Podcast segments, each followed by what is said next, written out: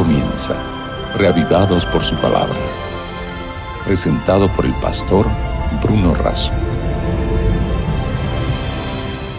Hola, nuevamente juntos para continuar con nuestra lectura sistemática de la palabra de Dios.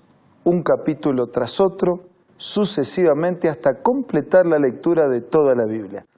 Hoy nos vamos a dedicar al capítulo 22 del segundo libro de Reyes.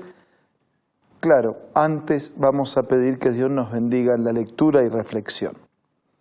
Señor, clamamos por tu presencia para que a través de ella seamos guiados en el estudio de tu palabra. Lo pedimos, lo agradecemos en el nombre de Jesús. Amén. En el capítulo 22 del segundo libro de Reyes nos encontramos con el reinado de Josías, que comenzó a reinar ayudado, ¿no? Cuando tenía ocho años de edad y reinó en Jerusalén 31 años. Cuando el versículo 2 resume la vida de Josías, lo hace de esta manera. Hizo lo recto ante los ojos de Dios Paso, ustedes vieron que siempre se repite, ¿no? Hizo lo malo o hizo lo bueno delante de Dios, porque es delante de Dios donde realmente se determina si lo que hacemos está bien o está mal. Bueno, este hizo lo recto delante de Dios. ¿Por qué? Porque anduvo en todo el camino de David, su padre, sin apartarse a derecha ni a izquierda. Hizo lo recto, ¿por qué? Porque siguió las enseñanzas del padre y las enseñanzas del Padre no eran otras cosas que las enseñanzas de Dios. David se equivocó en su vida, pero aún en sus errores, arrepentido, buscó a Dios, de manera tal que Josías siguió las enseñanzas de Dios recibidas a través de sus padres.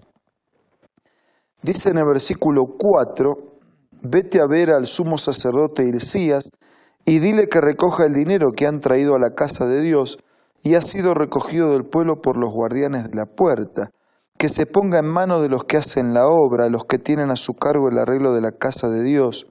Y después dice versículo 7, pero que no se les pida cuenta del dinero cuyo manejo se les confíe, porque ellos proceden con honradez. La honradez es siempre la respuesta a la confianza impresionante, ¿no? Que no se le pida cuenta, que se les confíe, porque ellos proceden con honradez.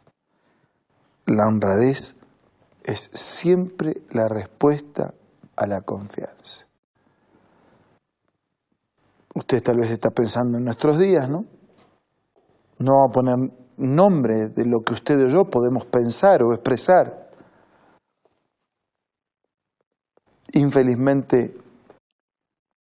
la honradez en nuestros días no es una moneda fácilmente encontrable, pero sigue siendo el desafío para un hijo de Dios, vivir con honradez, estricta honradez, como un pago a la confianza que se nos ha entregado.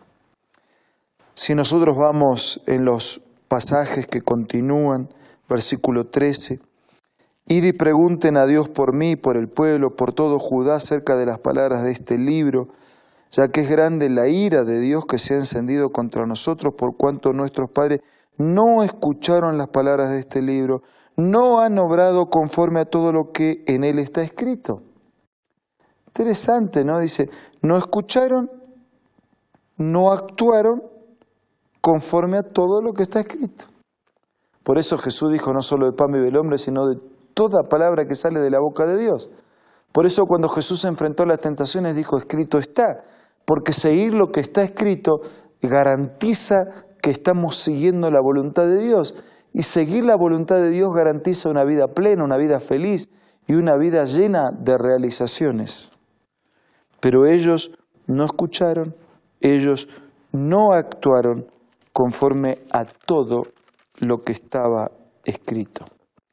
Cuando vamos al versículo 16, dice, voy a traer sobre este lugar y sobre sus habitantes todo el mal de que habla ese libro que ha leído el rey de Judá, por cuanto me abandonaron a mí, quemaron incienso a dioses ajenos, o sea, abandono de Dios, ven, la, la degradación en los pasos descendentes, dice, me abandonaron a mí, o sea, abandono de Dios, quemaron incienso a dioses ajenos, pues saco a Dios de la escena, coloco otros dioses, provoco la ira de Dios con la obra de sus manos. Entonces dice, mira, o sea, la justicia de Dios se ha encendido contra ese lugar y no se apagará.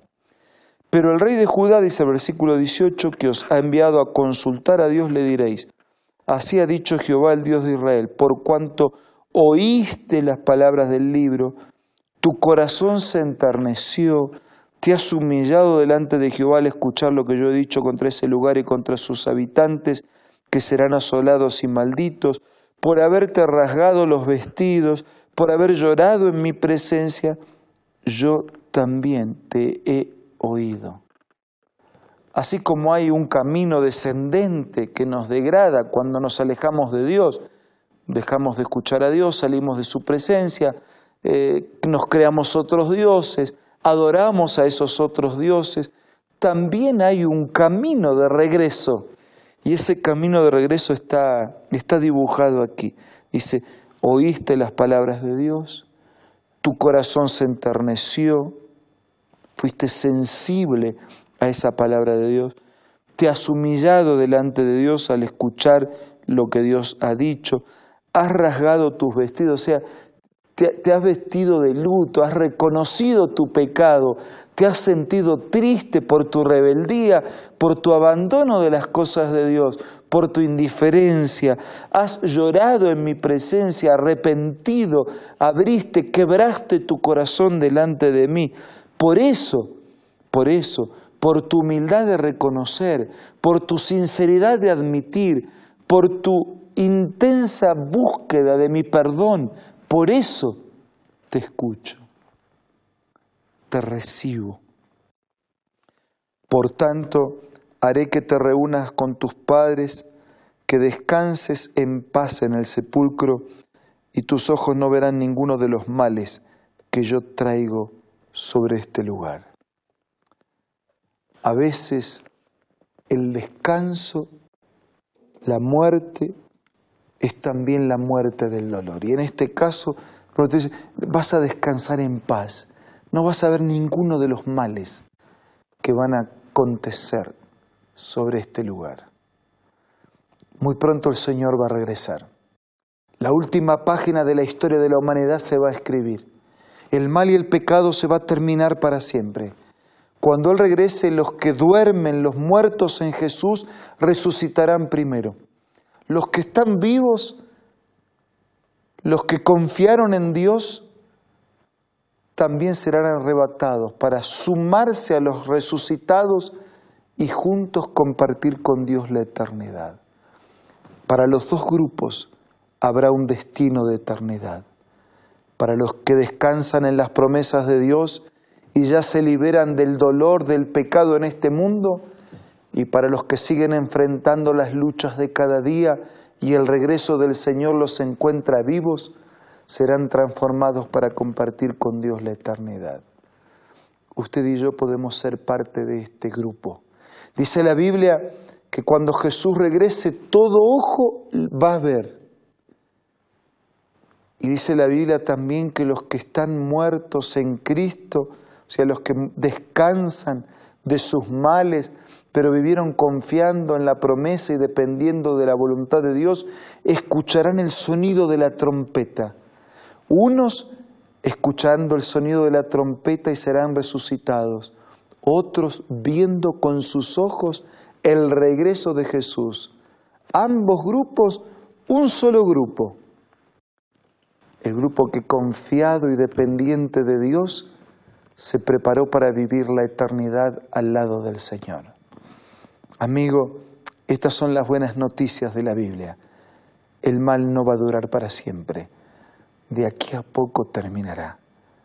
Sus luchas, sus lágrimas, sus preguntas, sus heridas, sus cicatrices, sus bastones, sus lentes, sus marcapasos, todo desaparecerá para siempre. todo será nuevo, bueno como en el principio, grandemente bueno, extremadamente bueno. ¿No quiere usted participar de esa nueva vida y definitiva vida con Dios para siempre? Piénselo. Y dígale a Dios lo que usted desee y necesita en este momento de silencio y de oración.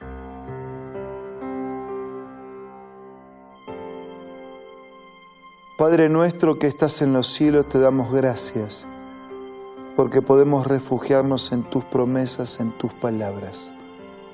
Bendice a nuestros queridos amigos y hermanos. Abraza a cada uno de ellos y de nosotros con tu gracia, tu perdón y tu esperanza. Te lo pedimos y agradecemos todo en el nombre de Jesús. Amén. Muchas gracias por acompañarnos una vez más. Nos reencontramos mañana para seguir siendo reavivados por la palabra de Dios. Esto fue Reavivados por su palabra, presentado por el pastor Bruno Razo.